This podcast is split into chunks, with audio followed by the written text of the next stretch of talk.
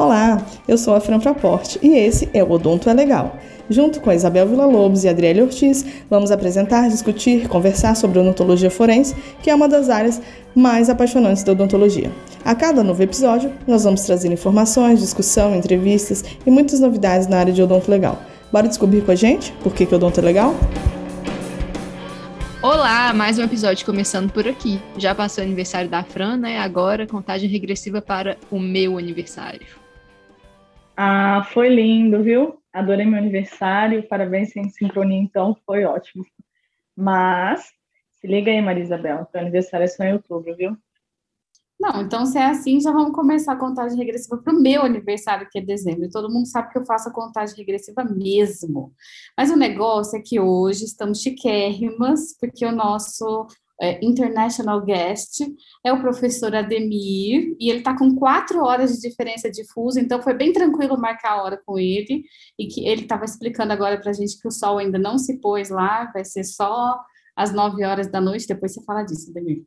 É, o Ademir é especialista em odontologia legal pela ABO de Goiás, fez mestrado, doutorado e pós-doutorado pela Universidade Católica de Leuven, que depois tem que ver se eu falei isso certo, lá na Bélgica, e é professor na Universidade de Dundee e Faculdade de São Leopoldo Mandique em Campinas. Muito bem-vindo, Ademir, obrigada por estar aqui com a gente hoje. Olá, pessoal, muito obrigado pela oportunidade, fico muito feliz de estar aqui com vocês, né, e com essa audiência tão especial que vocês têm, fiel, né, nós sabemos aí que muitas pessoas seguem o Odonto é Legal, e eu agradeço por esse, por esse encontro aqui que a gente vai ter, né, internacional, e a 10 mil quilômetros de distância. Aí, e só para explicar, né, que meu aniversário é em novembro, tá? Por que o Donto é legal? Bom, o Ademir dispensa a apresentação, mas acho que talvez muitos não conheçam a história dele. Ademir, fala para a gente um pouquinho sobre sua formação fora do Brasil, onde foi, como que surgiu a oportunidade para você ir fazer um mestrado, doutorado, pós-doutorado, conta para a gente como que foi.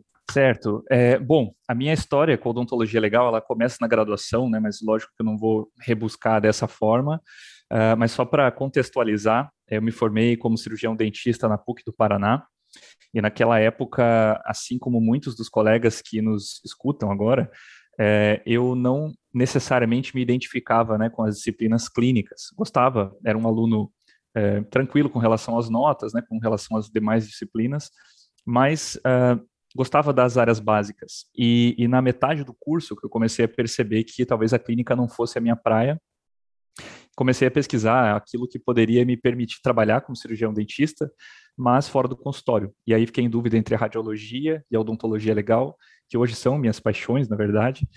É, mas optei pela odontologia legal, tive uma professora é, muito conhecida, inclusive, a professora Beatriz França, e ela foi a minha inspiração, ainda hoje é, né? E a professora Beatriz naquela época me orientou né, na iniciação científica, assim como outros professores, né? Tive a oportunidade de fazer três iniciações científicas e duas foram na odontologia legal.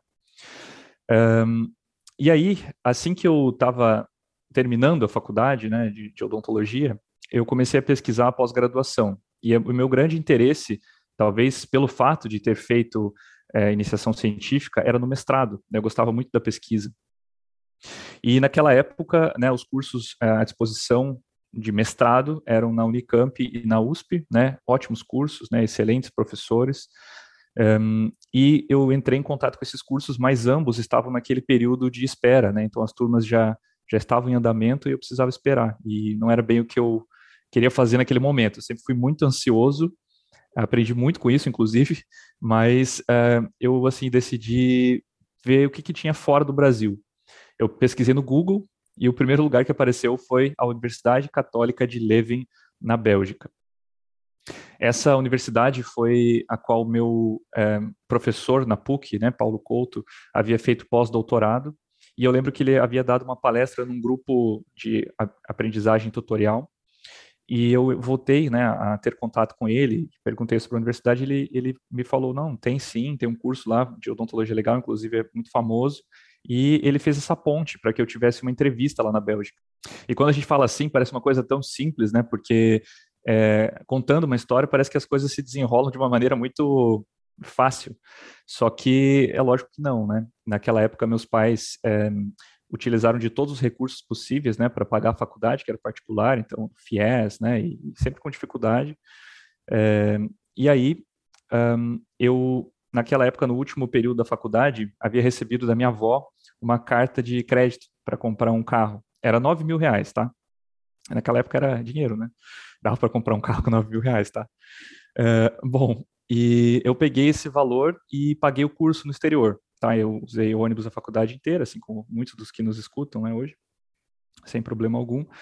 E aí, bom, é, consegui pagar o curso, fiz a entrevista, fui até a Bélgica com meu professor naquela época, né? Consegui passagens, fiz a entrevista lá e, e entrei no curso, tá? Eles fizeram um processo seletivo para seleção, para o recrutamento, né, de cinco alunos e eu fui um deles. Naquela época éramos uh, Brasil, Malásia, um, Emirados Árabes, Índia e Holanda, tá? Éramos em cinco. Um, e aí entrei nesse mestrado em odontologia legal. Minha, minha carreira na odontologia legal na pós-graduação começa nesse momento. Uh, e daquela época eu tinha contato com a odontologia legal brasileira de uma forma muito escassa, a não ser pela minha professora Beatriz França, era, era por meio dos livros e dos artigos que eu lia e o grande autor, né, acho que o pessoal que nos escuta aqui já sabe muito bem desse nome, mas era o professor Ronan, né? Então, muitos dos artigos que eu lia eram do professor Ronan. Uh, nesse período que eu estava fora, o professor Ronan havia postado no blog dele, que ainda ele ainda conduz hoje em parceria né, com outros colegas, é, odontologia forense. Ele havia postado um dos meus artigos e eu entrei em contato agradecendo, e aí eu comecei um, uma ponte né, mais forte aqui com o Brasil. Então, o professor Ronan já é um parceiro um amigo muito próximo desde o meu início na odontologia legal. É, esse foi o meu mestrado, né, o mestrado na Bélgica, tá? Ele é um mestrado de um ano, e quando eu falo assim, muitas pessoas subestimam, sabe, o mestrado pelo fato dele ser em um ano. Mas ele tem 900 horas, e a carga horária do mestrado que a gente costuma fazer aqui no Brasil também. Então, era um curso integral e a gente ficava de plantão para responder as demandas do IML. Mas, uh, após o término do mestrado, eu recebi a oportunidade para fazer um doutorado lá na Bélgica, e esse doutorado uh, era para ser integral no exterior. Só que eu, eu, quando eu terminei o meu mestrado, eu tinha 22 anos, e, e eu, assim, eu não sabia exatamente se eu queria ficar no exterior, sabe? Eu sempre gostei muito do Brasil e quando eu falo da minha história, as pessoas acham que eu tentei a vida no exterior. E não, não é isso, né? Eu, eu sempre voltei para o Brasil e quis trazer, levar ao Brasil, né? É, coisas novas, coisas diferentes daquilo que eu havia visto no exterior. Então eu conversei com o pessoal da Bélgica, expliquei que eu gostaria muito de voltar para o meu país e eles ofereceram então uma possibilidade de fazer um joint PhD, e esse Joint PhD é, chamado no Brasil de doutorado cotutela. Isso significa que você tem dois orientadores, duas universidades, e você defende uma tese é, com a publicação é, respectiva para as duas instituições, né? Então, era um doutorado de quatro anos. Eu entrei nesse doutorado, fiz minha coleta amostral no Brasil e fui à Bélgica algumas vezes, né? Teve um período que eu fiquei um período inteiro de um ano lá nesse, nesse tempo, mas fiz várias viagens para poder trabalhar na minha, na minha tese. Isso levou quatro anos, eu defendi na Bélgica, defendi no Brasil, uh, e na sequência eu voltei ao Brasil e entrei como professor substituto na Universidade Federal do Paraná, período no qual fiquei um ano. E nesse tempo, eh, eu já tinha uma, uma parceria muito forte com o pessoal da Polícia Federal, representado aqui pelo professor Dr. Carlos Eduardo Palhares Machado, que vocês já bem conhecem, né? E ele foi uma peça-chave na minha formação, porque ele sempre me possibilitou muitas oportunidades. E aí ele me é, havia né, me, me sondado e conversado comigo sobre a possibilidade de fazer um pós-doutorado no exterior numa temática é, da Polícia Federal, pois naquela época a Polícia Federal havia sido contemplada com um projeto da CAPES, né? Uh, e aí eu aceitei e a gente fez uma, uma parceria muito legal, né? Eu voltei para a Bélgica, então naquela época eu poderia ter escolhido outros países, né? Mas eu, como, doutor, como pós-doutorado, ele tinha um período mais curto, né? De, de um ano, digamos assim, é, até, até menos, é, eu já optei por algo que eu já conhecia, né? Para não perder tempo procurando casa, etc. Então eu voltei para a Bélgica, então pela terceira vez eu fiz meu pós-doutorado. Depois que eu terminei o pós-doutorado, eu fui é, trabalhar na Faculdade São Leopoldo Mandique, em Campinas, e agora, atualmente, né, estou em Dundee, é, aqui na Escócia. Então, essa foi a minha formação fora do Brasil, né. Só para fechar, talvez um parênteses aqui importante, né, para fechar essa temática, é, quando eu fiz o meu mestrado, e eu percebi assim que eu, beleza, eu havia é, aprendido algumas coisas muito importantes da odontologia legal e por uma perspectiva pouco comum para os brasileiros, né? Porque até então eu, eu, havia sido o primeiro brasileiro a, a me formar na, na Bélgica. É, e aí eu senti que mesmo assim faltavam peças importantes do quebra-cabeça ali da pós-graduação odonto legal, em especial com relação à ética, à legislação brasileira. Então eu decidi fazer no Brasil uma especialização em odontologia legal, né, para aprender é, mais sobre essas áreas que para mim eram bem deficientes. E você, como que foi para fazer a validação do tipo do seu mestrado, do seu doutorado no Brasil? É tranquilo? Como que foi esse processo? É, você precisa procurar uma instituição pública do país, né, que você quer revalidar, no caso Brasil, é, que ofereça um curso de mesmo nome ou com a, com a carga horária e a grade de disciplina similar. Então, eu poderia ter escolhido né, as universidades que, que é, ofertavam mestrado em odontologia legal, nesse caso, eu revalidei pela USP, tá? Depois que eu dei entrada nesse, é, nesse processo, né, as coisas andaram muito rápido, assim, dentro da USP, né? E aí eu tenho, então, o mestrado revalidado. O doutorado, ele é um doutorado cotutela. Isso significa que o doutorado que eu tive me permitiu dois títulos de doutor. Um é doutor em odontologia, com área de concentração em estomatologia pela PUC do Paraná. Inclusive, eu fiz as disciplinas clínicas de estomatologia, diagnóstico, etc. E uh, o outro é o título de doutor em ciências biomédicas, emitido pela Universidade Católica de Leuven, na Bélgica. Se eventualmente eu prestar um processo seletivo, por exemplo, né, é, o, meu, o meu título de doutor do Brasil, né, que foi emitido pela PUC do Paraná, é reconhecido. Né, então eu tenho esses dois títulos de, de doutor. Tá? O de pós-doutorado a gente não revalida, né, porque não é um, um degrau, digamos assim, oficial né, da pós-graduação. Então, é meramente ali um estágio que eu, que eu fiz após o meu doutorado. Você já dominava o inglês e quais idiomas você teve que aprender um pouquinho? E como que é a experiência geral de outros colegas em relação a isso? Dri, é, essa é uma pergunta assim fundamental, sabe? Porque depois que eu fiz esses cursos no exterior, né, e trabalhei, né, estou trabalhando inclusive no exterior, eu comecei a perceber cada vez mais a importância, né, de conhecer um outro idioma. Não necessariamente precisa ser o inglês, né, mas se você se dedicar a algum outro idioma, novas portas vão se abrir. Isso parece redundante porque todo mundo fala isso, né? Acho que todo, todo mundo já escutou do pai, da mãe, da avó, né? Tem que estudar outra língua, porque você vai conseguir fazer outras coisas e tal. Meus pais foram muito visionários com relação a isso, porque ainda jovem, né, eles haviam me, me colocado num cursinho de, de inglês lá em Paranaguá, né, uma cidade onde eu fui criado, né, cresci em Paranaguá, no Paraná, e, e eu fiz por muito tempo, eu ainda fiz o inglês naquela época que era, assim, anos e anos, né, hoje eu sei que tem algo mais acelerado, né, mas eu fiz, fiz esse cursinho, acho que esse foi o investimento que eles fizeram, assim, mais importante, e isso se pagou depois, né? Eu digo se pagou assim, abriu portas. É, então, o inglês é essencial, tá? Eu tive, assim, muita apreensão quando eu fui fazer o processo seletivo para o mestrado, porque eu nunca dominei o inglês, né? A gente não pratica no Brasil, isso é uma coisa muito difícil, assim, para o brasileiro. A gente fala português e pronto, a gente não fala em espanhol. Então, a gente não pratica. E eu lembro que quando eu fui fazer essa prova lá fora, eu é, assisti várias séries de TV em inglês, tirava a legenda, colocava de volta e, e, eu ficava treinando dessa forma, né? Até não, eu vou dar uma dica depois, obviamente, né? Porque eu também acompanho aí o canal e eu sei que, né? A gente tem um momento da dica ali.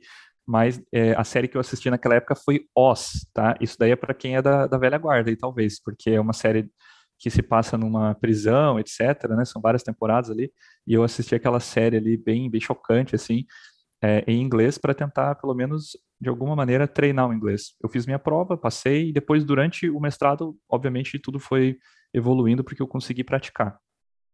Agora, no exterior, tudo acontece no inglês, pelo menos nos caminhos que eu tive a oportunidade de observar, né? Tudo acontece no inglês, tá? Até hoje eu tive a oportunidade de estudar na Bélgica, né? E lá fiz o mestrado, doutorado e pós-doutorado, tudo em inglês tudo funciona em inglês na faculdade, eles investem muito na internacionalização, então o inglês seria a peça-chave ali, um, idioma em comum entre os alunos e professores.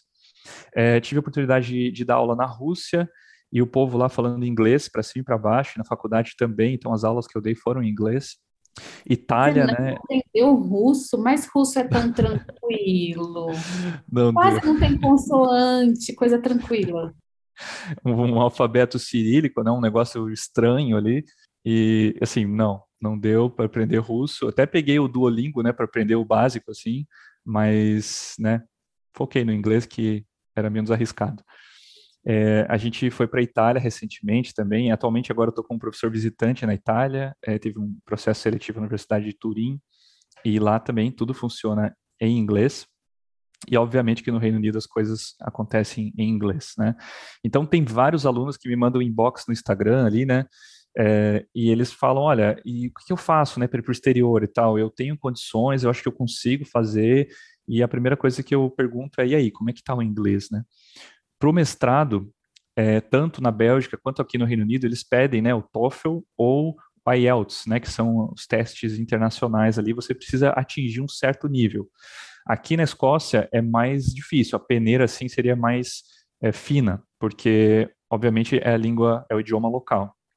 Agora, na, na Bélgica, né, era um pouco mais razoável ali, digamos assim. Então, quando eu prestei é, digamos que dos 120 pontos que você tinha que você poderia tirar, que seria a nota máxima, eles pedem 79. Eu tirei 87, para vocês terem ideia. Então foi um pouco acima ali, nada é, sensacional, mas era suficiente. Então, só para arredondar a resposta, né, tudo funciona no inglês, você precisa de alguma forma é, desenvolver o idioma. Obviamente que se você for para outro lugar, né, você vai poder trabalhar em outras em outros idiomas. Gente, eu senti tipo uma puxada de orelha aqui, indiretamente, sabe? Falando de inglês aí, os meninos sempre me zoam que eu e o inglês a gente não, não sei, é um caso de amor e ódio, assim, parece que é eterno, mas vamos tentar. É, Ademir, você falando aí sobre, sobre as questões de ensino e tudo mais, é, comparando o ensino aqui no Brasil e no, no exterior, você viu alguma diferença, assim? O que, que mais chamou a atenção durante esse tempo que você estudou fora. Fran, eu vou puxar uma ponte da resposta anterior ali com relação ao inglês, né? Porque quando eu voltei para o Brasil e eu comecei a lecionar para os brasileiros, é, uma coisa que eu senti muita dificuldade foi com relação à recomendação de literatura. Porque eu senti assim que os cursos eram muito focados naquilo que era escrito em português, não só os livros que vinham traduzidos, inclusive de uma maneira bem estranha, duvidosa, é, assim como os artigos, né? Porque a gente fica restrito àquilo que é produzido no Brasil. E é muito bom o que é produzido no Brasil, mas é lógico que a gente precisa olhar para o lado de fora do muro, né? Então, é, isso foi uma dificuldade, né? Recomendar artigos em inglês. Tudo que eu recomendava para os meus alunos era em inglês, eles tinham dificuldade, colocavam no Google Tradutor e às vezes saíam umas coisas meio estranhas ali também das traduções. É, outras coisas né, que se diferenciam do Brasil para o exterior com relação à odontologia legal, ensino da odontologia legal. O Brasil é visto internacionalmente como um país muito experimental na área da odontologia legal. E isso é uma coisa muito positiva. Aqui a gente consegue trabalhar, por exemplo, um, sei lá, investigar os efeitos da temperatura no esmalte dental, né? nas estruturas dentais. Então, o que, que a gente faz? Ah, a gente, sei lá, pega uma cabeça de porco e bota no incinerador e calcula o tempo, calcula a temperatura, etc. Então, são coisas que aparentemente são muito eh, disponíveis ao nosso alcance, digamos assim, né? Acho que a gente, a gente mergulha de fato na área e pesquisa de maneira bem experimental. Aqui no exterior, as coisas não são tão é, viáveis dessa forma, né? Se eu quiser fazer essa pesquisa que eu acabei de ilustrar para vocês, é, talvez seja um tanto quanto burocrático para conseguir todas essas, é, essas ferramentas à minha disposição, tá? É, em contrapartida, a pesquisa aqui no exterior ela tende a ser muito mais de base, pesquisas fundamentais. Então, quando eu fiz o meu doutorado, é, a, minha, a minha pesquisa era sobre a unicidade da dentição humana. Tá? Eu queria saber se a dentição humana era única para cada pessoa no contexto de marcas de mordida certo?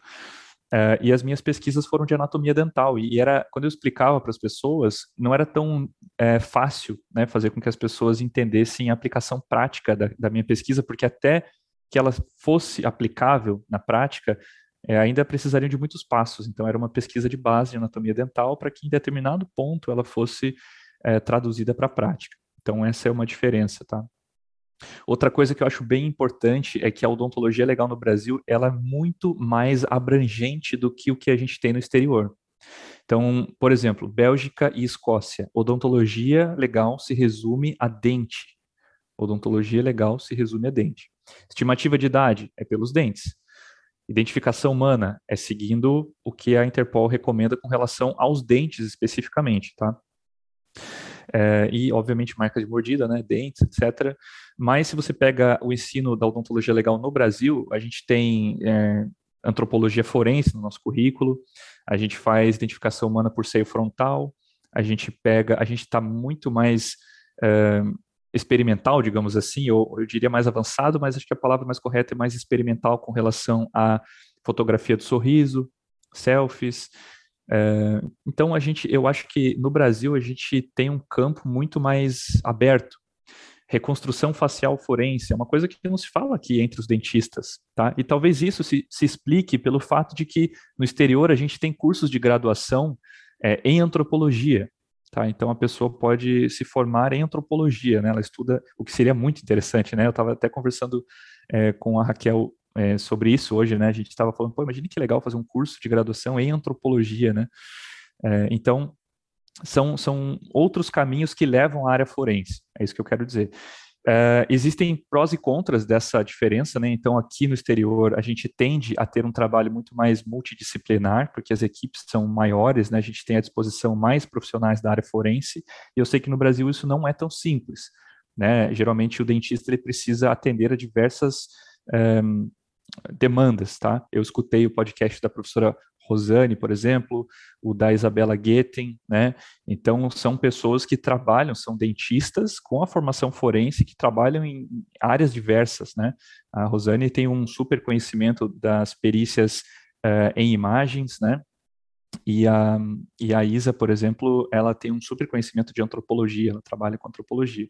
Então, se você pensa do ponto de vista internacional, são coisas que dificilmente aconteceriam aqui com um dentista no comando, certo? Então acho que isso assim me chamou mais atenção. É interessante você falar isso porque a gente tem uma tendência a menosprezar o Brasil em tudo, né? Nós brasileiros, a gente sempre pensa que fora é tudo melhor e que tudo que é feito fora, é pesquisado fora é melhor e tem mais valor. E é o que você falou.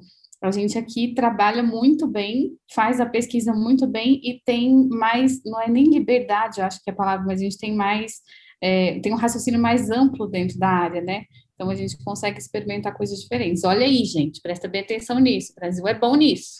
Dri, essa é uma coisa que eu sempre carreguei comigo, sabe? A bandeira do Brasil, né? Eu sempre me apresentei como brasileiro, como cirurgião dentista brasileiro, especialista pelo Brasil.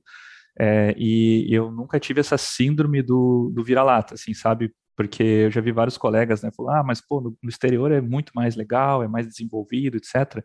A gente tem no Brasil a maior comunidade de odontolegistas do mundo, né? Mais de 858, pelo menos especialistas, tá? Porque tem pessoas que não têm a especialidade, mas que seguem, né, no caminho do odonto legal.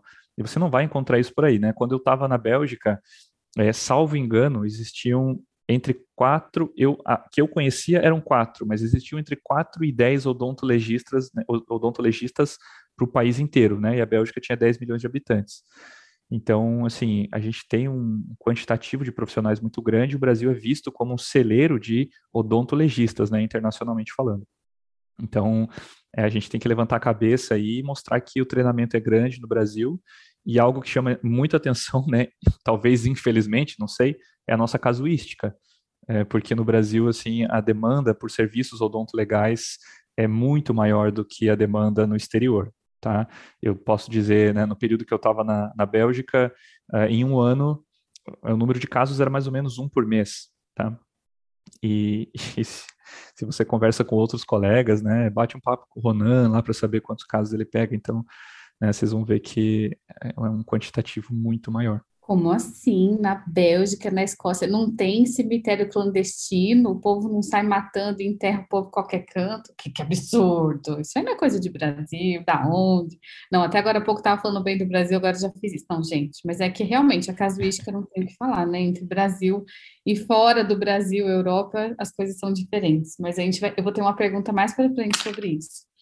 É, e Ademir, trabalhando contigo, eu tive a oportunidade de saber um pouco mais de cursos de odontologia legal disponíveis no exterior, principalmente Bélgica, né?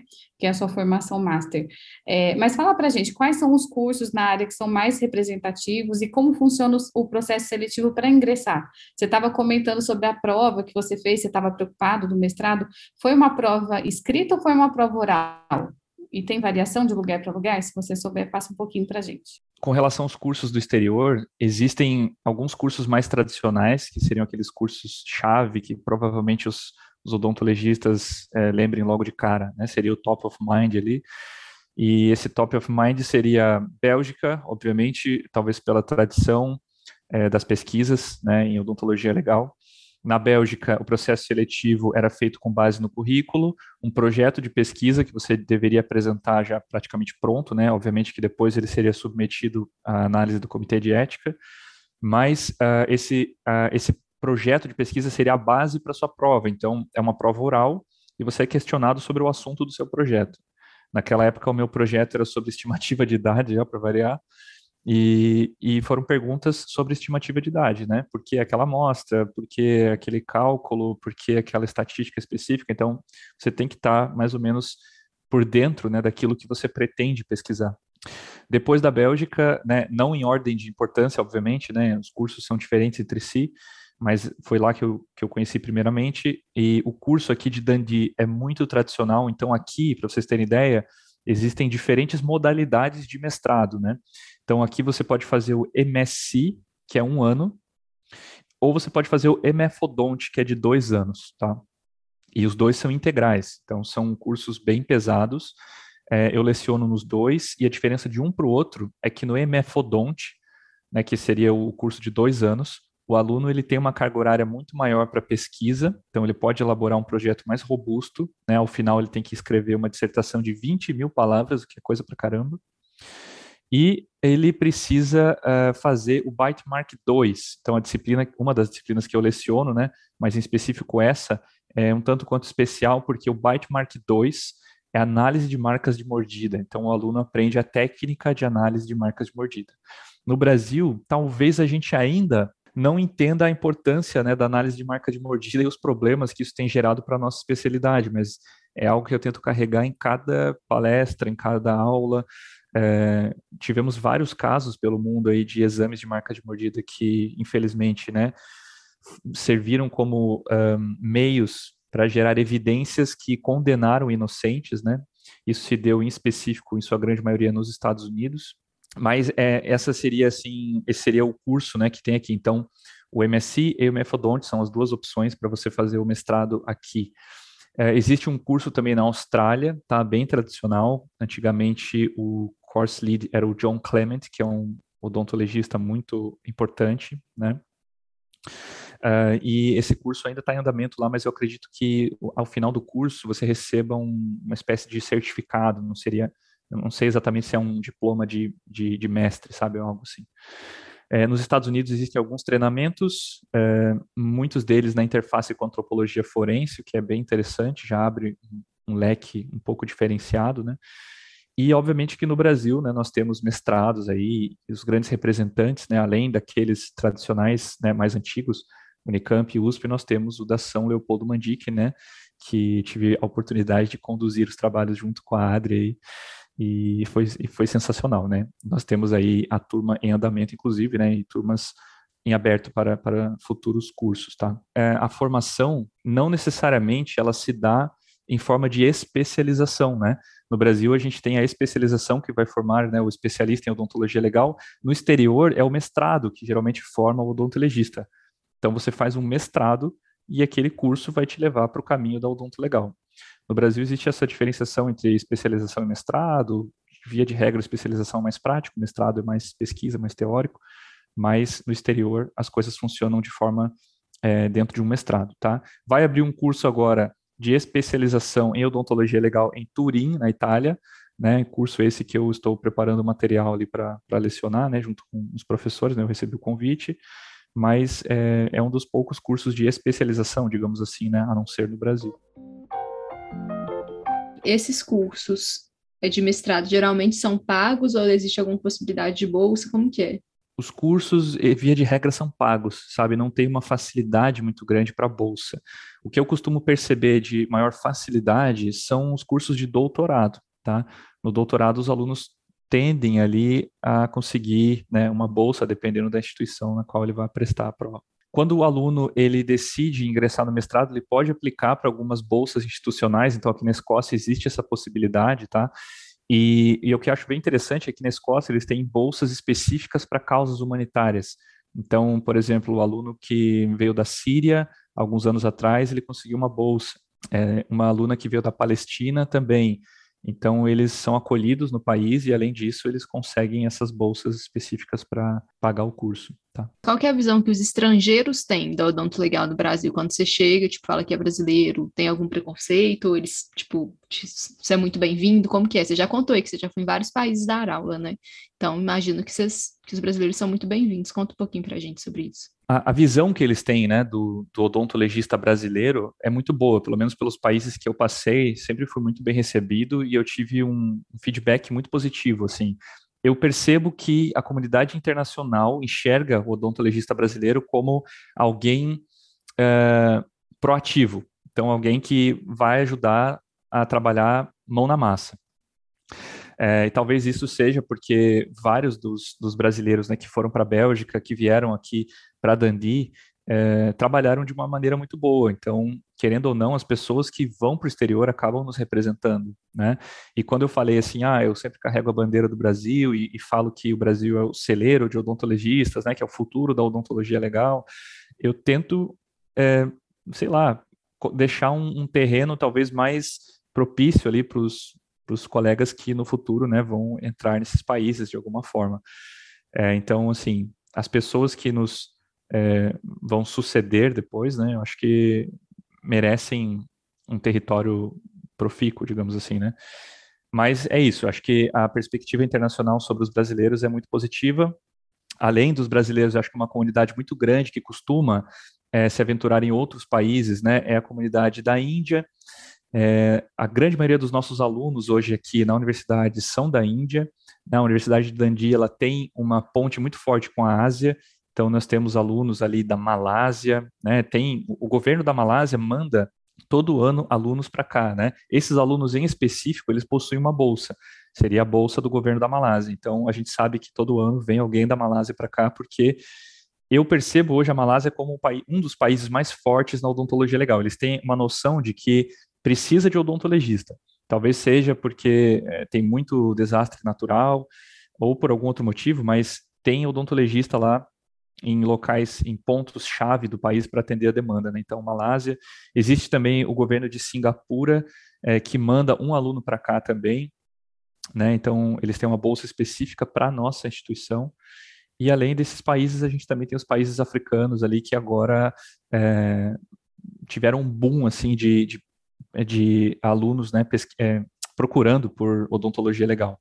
Então, Sudão, né, Nigéria, Quênia, são países que enviam alunos para cá. E, e isso está dentro da pergunta, eu acho, né? Talvez para finalizar a minha resposta, é, em específico para fazer um comparativo sobre o brasileiro em relação a essas outras comunidades, né? É, até hoje, a, a oportunidade que eu tive de observar né, o ponto de vista internacional sobre nós foi por meio dessa comparação com outros colegas. Então, como que eles observam o brasileiro, como que eles observam o colega da Índia, né, e outros colegas, eu percebo que esses outros países, talvez por ainda, em especial da África, né, por estarem iniciando na odontologia legal, é, eles ainda observam esse, essa comunidade com um certo, é, com uma, uma, perspectiva de que eles estão aprendendo né, aquela ciência específica, então eles estão se desenvolvendo. E eu acho que com relação ao Brasil, eu tenho percebido que os colegas é, têm uma perspectiva mais positiva, eles conhecem já o que a gente faz há muitos anos, e, isso se dá também pela representação que nós tivemos aí internacionalmente, né, pelo Carlos Eduardo Palhares Machado, na Interpol, pelo Alexandre Deitos, né, são colegas da Polícia Federal que nos representaram muito bem, e isso é, melhorou muito a nossa imagem, né, fez com que a nossa imagem ficasse cada vez melhor para a comunidade internacional. Sobre a representatividade do brasileiro fora, é, não é à toa, né? Ainda bem que são pessoas boas e dedicadas e que estão fazendo um bom trabalho que estão indo para fora. É você, o Palhares, é o Deitos, são pessoas que estão estão mantendo o nosso bom nome, né? Na verdade, estão construindo o nosso bom nome na área fora, e acho que faz toda a diferença. É, são pessoas honestas, trabalhadoras e que apresentam resultados, que têm, né, é indizível. Parece que eu estou puxando o saco, não, mas é admiração mesmo, sabe, de fazerem um bom trabalho. E aí me surgiu uma dúvida aqui, que não estava no script, mas, por exemplo, é, existe o curso, aí são poucos especialistas e tal, vocês estão criando especializações fora. Faz algum sentido uma pessoa que está aqui no Brasil e é, já tem o mestrado e doutorado do Brasil e tem vontade de fazer um mestrado aí, por exemplo, faz sentido a pessoa já ser mestre aqui fazer um segundo mestrado aí para poder atuar, enfim, para aprender diferente? Particularmente, tá? Isso acho que é uma coisa muito pessoal, assim. É, eu sou contra a redundância de titulações, né? Então, se você é mestre, você é mestre. Se você fez no Brasil, se você fez na Bélgica, na Escócia, você é mestre. Se você é doutor, você é doutor. Eu já escutei muitas pessoas falando: ah, você fez o doutorado é, no exterior, então você é PhD. Eu falo, não, você também é PhD, né? Nós dois fizemos doutorado, e o PhD é, é o, seria a sigla ali que representa esse degrau. Então, assim, eu sou contra a redundância de, é, de treinamento, mas se você vai para o exterior em busca de um diferencial, de alguma coisa que eventualmente você não consiga no Brasil, ah, poxa, tem uma técnica específica na África do Sul, né? Ou tem uma técnica específica em outro lugar que eu, que eu preciso aprender. É interessante que você, se, se esse é seu interesse, né, que você busque essa técnica independente de onde ela esteja. É, mas aí eu acho que não é a redundância da titulação, e sim é uma, algo novo que você vai buscar. Então, eu acho que se o, brasileiro quer um treinamento no exterior, vale a pena pesquisar aquilo que ele ainda não tem. No Brasil nós temos hoje, né, graças aos diversos colegas aí que, que foram e voltaram, né, ou que sempre é, mergulharam na odontologia legal no Brasil, nós temos vários cursos de altíssima qualidade e a formação é excelente, né. Eu tenho alguns alunos ainda da época da graduação, né, que me, que me procuram e falam, ah, professor, agora e agora? Eu queria fazer mestrado, mas eu preciso para o exterior ou não? E talvez isso tenha muito a ver com a sua pergunta, né? E a minha resposta tende a ser, olha, depende do que você quer, né? No Brasil hoje, para você ser um odontologista de qualidade, você tem aquilo que é necessário. Agora, se você quer, sei lá, aprender sobre alguma área muito específica, vale a pena dar uma olhada no exterior, né? Eu acho que o Brasil, assim como tem muitas áreas avançadas, como eu, eu mencionei anteriormente, né? A reconstrução facial forense, aproximação facial forense, é, identificação humana pela nossa casuística, né, gigante no Brasil. Assim como tem essas áreas avançadas, tem algumas limitações ainda que eu acho que a gente tem trabalhado para melhorar um pouco, né? Principalmente no que diz respeito aos guidelines internacionais, né, é, a seguir aquilo que é, que é preconizado internacionalmente. É, eu acho que a gente faz o possível, é lógico que a nossa casuística não permite, né, na maioria das vezes, digamos assim, mas tem algumas áreas aí que, que vale a pena dar uma olhadinha no exterior, né. E, mas por aí, como é que funciona essa questão de incentivo nas pesquisas aí dentro da área de odonto legal? Fran, eu tenho, é, com relação a essa pergunta, uma, uma resposta aí em primeira mão para vocês, uma notícia específica. É, eu e a professora Sheila, né, no ano passado, Sheila Mânica, é, nós escrevemos um projeto de pesquisa tá, em odontologia legal e submetemos para um fomento aqui internacional. É, se chama MSCA, tá? É o Fomento Marie Curie. Eu não sei se, né, acredito que alguns colegas que estejam nos escutando já conheçam, mas talvez seja o mais é, competitivo, digamos assim, concorrido. É, nós competimos com mais de 8 mil propostas e nós ganhamos, tá? Nós somos contemplados. E esse fomento aí é de 236 mil é, euros, né? Então é uma grana é, bem boa assim para fazer pesquisa. É, e isso vai nos permitir aí, possivelmente, né, trabalhar de uma, de uma forma bem interessante com odontologia legal. É, dificilmente a odontologia legal tem um fomento dedicado a ela, exclusivo a ela. Esse não é exclusivo à odontologia legal, obviamente, mas ele será utilizado para isso. Né? E uh, nós obtivemos também um fomento da ASFO. Nós aplicamos para um projeto no ano passado também e nós recebemos no início desse ano a aprovação. É um projeto para odontologia legal com o ASFO Research Grant, né, que é o valor dessa instituição. Então, nós estamos utilizando aí valores, né, para poder desenvolver a odontologia legal. Agora, se a gente fizer um comparativo Brasil exterior, é, é assustador a, o panorama que a gente tem hoje no Brasil comparado ao que a gente tem aqui fora, né? Eu sei que é muito difícil conseguir fomento para pesquisa no Brasil, em específico para odontologia legal. Então, quando tem alguma coisa, os colegas se agrupam, né, para escrever projetos em conjunto, para tentar fortalecer ali as equipes, né, proponentes. Mas aqui no exterior, assim, a gente recebe e-mail, sem brincadeira, toda semana tem alguma chamada de fomento. Então, ah, abriu um fomento aqui, é, sei lá, Reino Unido, Alemanha, Reino Unido, Ásia. E aí a gente pode aplicar, né? E é lógico que nem sempre você vai, vai ganhar, mas graças a Deus, tudo que a gente tem feito aqui, por enquanto, assim, tá né, 100% de aproveitamento, digamos assim. Aí você imagina se tivesse o mesmo investimento que existe aí fora, se tivesse no Brasil, quão, quão maior seria a odontologia legal, né? Bel, seria assim o terreno mais produtivo possível, né? Porque você estaria abastecendo o celeiro de odontologistas, né, como eu falo, uhum. com aquilo que eles precisam para pesquisar, que é o fomento, né? A gente precisa mão de obra, a gente tem, né? A gente tem muitos alunos, Sim. toda hora tem gente, pô, posso fazer um, um estágio, posso fazer uma pesquisa, pode, mas e daí você vai fazer de graça? Né? Então a gente acredito eu que sejamos mais valorizados aí mais para frente. E conta para a gente também, você atua aí como odontologista e como professor. E para atuar aí nessas duas áreas, você teve algum treinamento específico para atuar tipo no IML ou algum treinamento da própria universidade mesmo? Como que é? Conta para a gente. Então, Bel, é o seguinte, né? O meu contrato aqui é um contrato com a faculdade, né? Como eu havia mencionado.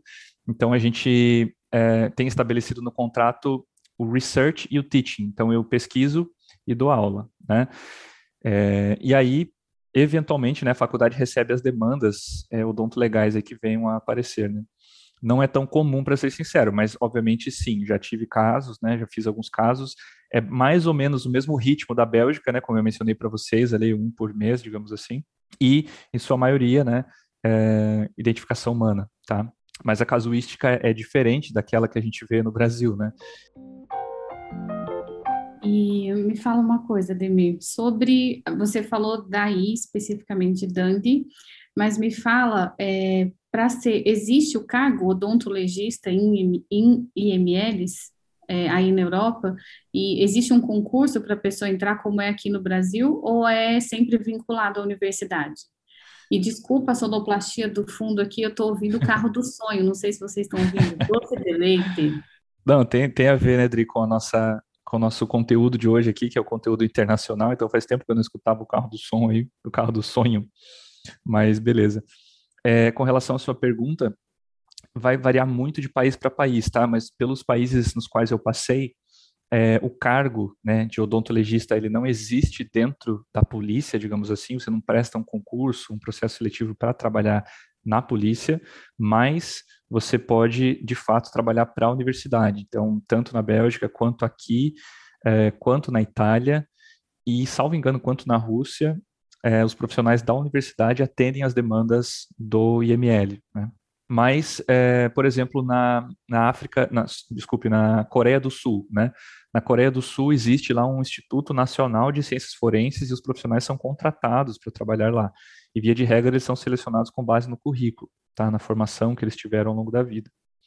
Malásia, mesma coisa. Se você entra na Malásia como odontologista, você tem três oportunidades. Você pode trabalhar na universidade, dando aula, você pode trabalhar dentro do IML numa vaga dedicada àquela posição, ou você pode trabalhar num hospital. E o hospital é interessante porque você tem a chance de atender marcas de mordida assim que elas chegam, né? Porque é difícil uma pessoa que levou uma, uma mordida é, ir para o IML antes de ir para o hospital, né? Então, ah, levei uma mordida, poxa, eu vou, vou no ML. Não, primeiro você geralmente vai no hospital e lá eles vão lavar aquela ferida, vão tirar o DNA que está lá, etc.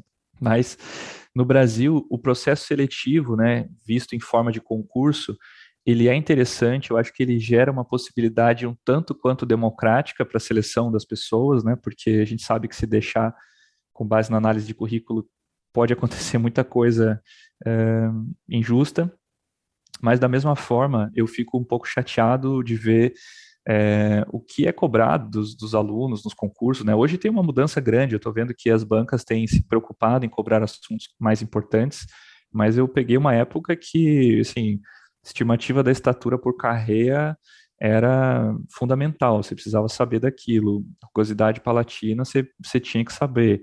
Então, métodos que a gente sabe que você precisa estudar para o concurso e que é, digamos assim, de forma positiva, que você esqueça disso para atuar na prática, porque você vai precisar de ferramentas muito mais apuradas se você quiser desenvolver um trabalho de maior qualidade, né? Então, meu, meu único porém com relação ao concurso é isso, né? É a preocupação, o conteúdo que é cobrado. Já peguei alguns editais aí que, assim, tristes, né? Now, let's go to indication legal. Nessa parte do programa, a gente vai indicar alguma série, livro, artigo, qualquer coisa que tenha a ver com o tema do episódio, que foi odontologia legal no geral, né? O tra trabalho aí fora do país tal. Vamos começar aqui com o nosso convidado, Ademir. Qual que é a sua indicação? Bel, essa foi uma tarefa extremamente difícil, tá? E talvez o motivo para isso tenha sido o fato de que eu tenho uma, uma disciplina aqui, né, e usava isso no Brasil também, que se chama From Fiction to Reality. E eu peço para os alunos selecionarem de filmes, séries, é, passagens, né? Eles podem filmar aquela cena específica e aquela cena tem que ser relacionada com odontologia legal ou com ciências forenses e eles precisam escrever um ensaio sobre aquela cena. E aí eles têm que descrever se aquela cena é verídica ou não. Será que as pessoas estão inventando sobre aquilo? Será que é muita piração ou é verdade? Então, é, foi muito difícil porque eu tenho um acervo grande aqui dessas cenas, tá? E a minha indicação, após fazer essa seleção no acervo ali, é uma série que talvez não seja tão simples de ser encontrada, porque ela está na, no Netflix, mas é o nosso Netflix aqui tem outro conteúdo, né? Não é exatamente o mesmo do Brasil. Mas eu gostaria muito que vocês pesquisassem, que para quem não conhece, né, quem está escutando aí a gente, se chama Delhi Crimes. Delhi Crimes. Delhi, né, de New Delhi, Nova Delhi, e Crimes, tá, de crime. Então, crimes em Delhi. E assim, ó, essa série ela é baseada num caso, né, baseada em fatos. E uh, assim, você precisa ter muito estômago porque é um crime muitíssimo violento, tá? Um crime sexual contra uma moça na Índia. E ela apresenta ali algumas lesões, né, que nós odontologistas, né, estudamos aí, lesões de marcas de mordida. E teve um odontologista muito famoso que participou desse caso. Eu não vou falar o nome dele aqui porque ele não, uh, o nome dele não aparece na série, então talvez ele tenha pedido para não, não divulgar. Mas ele é um colega é, indiano, né? Obviamente. E aí ele atendeu esse caso aí e aparece, tem algum episódio, uns dois episódios ali em que se fala, né, da odontologia legal, mas obviamente que não é focada na odontologia legal, mas é uma série muito interessante assim por tratar de uma forma tão crua esse caso em específico de forma tão detalhada. Então, Delhi Crimes, tá? É, eu gostaria de fazer só uma menção honrosa aqui porque tem uma dessas cenas, né, dessa dessa disciplina aí que tem um conteúdo assim de estimativa de idade absurdo, é, que é do filme chamado Horseman, tá? É um filme ali do início dos anos 2000 Horseman, eu não sei como isso foi traduzido para o português, mas deve ser é, Cavaleiros do Apocalipse ou algo parecido, tá? E o cara ele acha lá um corpo e ele pega alguns dentes daquele corpo e ele fala que a pessoa era é, tinha não sei quantos anos, daria para fazer racialização do ácido aspartico e que a pessoa era predominantemente carnívora e que o dente foi é, extraído com força, etc. Então, ele faz toda uma perícia específica naquele dente ali. Então, fica uma menção honrosa, uma indicação, Daily Crimes, e uma menção honrosa para o Horseman. Chocada com o Horseman. É, louco. Uma civilização, louco. olha, deixa eu falar. Show. Fui procurar aqui, mas o Horseman que apareceu é um tipo um desenho de comédia. Ah, não, não, não é esse. Esse daí é o BoJack Horseman. É, é outra coisa. É. Pois é. Não, não, desculpa, é só o nome do autor, do, do ator é o Quem Dennis é? Quaid. É com o Dennis, Quaid. Dennis Quaid. Vou procurar depois com calma aqui. Depois, é. Mas a série, a Adele, eu já olhei aqui, tem no Netflix no Brasil. Tem uma temporada, é só uma temporada mesmo? Eu acho que é uma só, Bel. Acho é? que sim. É, acho que é isso aí. Ah, então beleza, então dá pra gente assistir.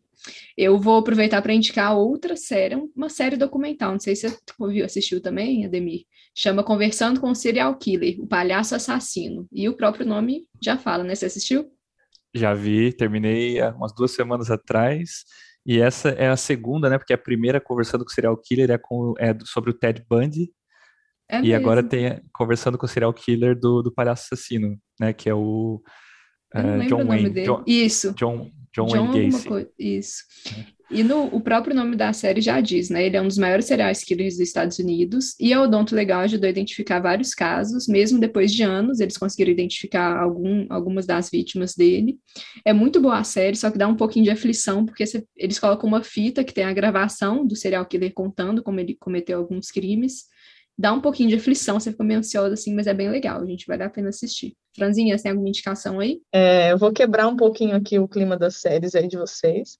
É, e vou indicar um Instagram novo, que, é, que chama arroba escudo odonto legal, feito pela Laís, que ela começou há pouco tempo e está dando várias dicas lá sobre odonto legal e tal. Eu vou indicar hoje um artigo de revisão bem interessante que eu vi esses dias, que está na The Saudi Dental Journal, é, e a autora fez uma análise de 100 artigos mais citados na área de odontologia legal. Ele é bem legal, a gente vai deixar o nome para vocês no, lá no Instagram para ficar mais fácil de procurar. Não vou falar o, o, o nome em inglês, porque eu estou com vergonha do Ademir. A autora, o nome dela também é difícil falar, Nanhata Singupta e colaboradores. É, ficou bem interessante, mostrou que a maioria dos artigos da área são sobre estimativa de idade, seguido de identificação humana e desastres em massa. Então, é bem legal dar uma lida depois. E no Instagram a gente coloca lá direitinho os dados, não se preocupem. Eu já li esse artigo aí também, tá, Adri? Esse daí aparece o nome do professor Williams, inclusive, porque a estimativa de idade, né, acho que aparece como tema principal ali, e esse artigo é bem interessante, tá? Se houver algum artigo que a Demir não leu ou não escreveu, mandem para a gente numa caixinha no Instagram, que vai ser, assim, novidade. Isso sim é indicação legal. Capaz. Bom, agora para encerrar, quero agradecer grandemente o Ademir pela parceria, pela amizade, por ter dividido tantas informações que as pessoas têm muitas curiosidades a respeito e é, são, a gente tem a sorte, né, e tem, de ter contatos e pessoas generosas como você que vêm até aqui e abrem, expõem as, as situações e dão dicas de como conseguir as coisas. Então, assim, você não é aquela pessoa que eu abomino como professora, é, que eu já tive a, a, oportunidade de conhecer pessoas que são dessa forma, mas você divide o conhecimento. Então, assim, você conseguiu uma coisa que é muito boa, você construiu teu nome nisso e quer que as outras pessoas consigam também, e abre oportunidades e cursos para que as pessoas também é, consigam. Então, por isso, assim, não só eu agradeço, mas todo mundo que vai escutar, com certeza. É, queria falar que eu admiro muito o Ademir, a Raquel, esposa dele, porque não é uma empreitada fácil, né, sair do Brasil e enfrentar as dificuldades de estar longe da família, às vezes em situações não tão é, fáceis, né, de estar longe, e acho que a maior admiração é porque eu sou cachorreira, né, todo mundo já sabe, não né, quem me acompanha sabe da Belinha e tal, e eles levaram os dois doguinhos deles para lá, e foi uma burocracia e um dinheirão para levar junto, e em situações que a maioria das pessoas abandonam seus bichinhos, né, é uma ótima desculpa para abandonar, ah, vou mudar de país e é difícil levar, e eles fizeram de tudo, levaram, então, agradecer por isso, pelo coração bom de vocês e, de, e por dividir tudo aqui com a gente, obrigada mesmo. Dri, muito obrigado pelas palavras, né, pelo carinho de sempre, você é uma grande parceira, né, a gente estabeleceu uma conexão conexão muito forte aí em um curto período de tempo, né? E temos muito pela frente ainda para ser desenvolvido na odontologia legal. Sim, nossos dogs aí têm passaporte francês, né? Imagina, nem a gente tem, né? Então eles têm passaporte francês, alguns carimbos já no passaporte. Graças a Deus, né? Tudo tem avançado de uma forma muito muito legal assim na nossa história, não só na, na odontologia legal, né? Mas enquanto é, família e amigos, né, com vocês agora. Então eu agradeço mais uma vez aí, essa conversa foi super legal, é muito bom assim poder conversar em português, conversar, né, com colegas que a gente admira, que a gente gosta de estar junto. E Bel e Fran, fico muito feliz aí de poder conhecer vocês, né, dessa forma mais próxima agora, por meio do podcast. E, e agradecer a consideração que vocês tiveram aí, né, por mim. É, acredito que, de alguma forma, isso possa ter contribuído com as pessoas que buscam odontologia legal como carreira. Espero que os colegas se empolguem cada vez mais aí e sigam esse caminho nessa área que a gente tanto ama. A gente sabe que não é fácil, mas, né, se fosse para ser dessa maneira, assim, era melhor não não investir tempo, dedicação. Então, a gente sabe que os desafios existem e eles estão aí para ser vencidos e, se possível, estaremos aqui para ajudar. Então, muito obrigado, pessoal. Agradeço mais uma vez. Beijo, gente. Beijo. Falou, pessoal. Esse foi o Odonto é Legal, apresentado por Isabel Villa-Lobos, Adriele Ortiz e Fran Fraporte. Vem descobrir com a gente por que, que o Odonto é legal?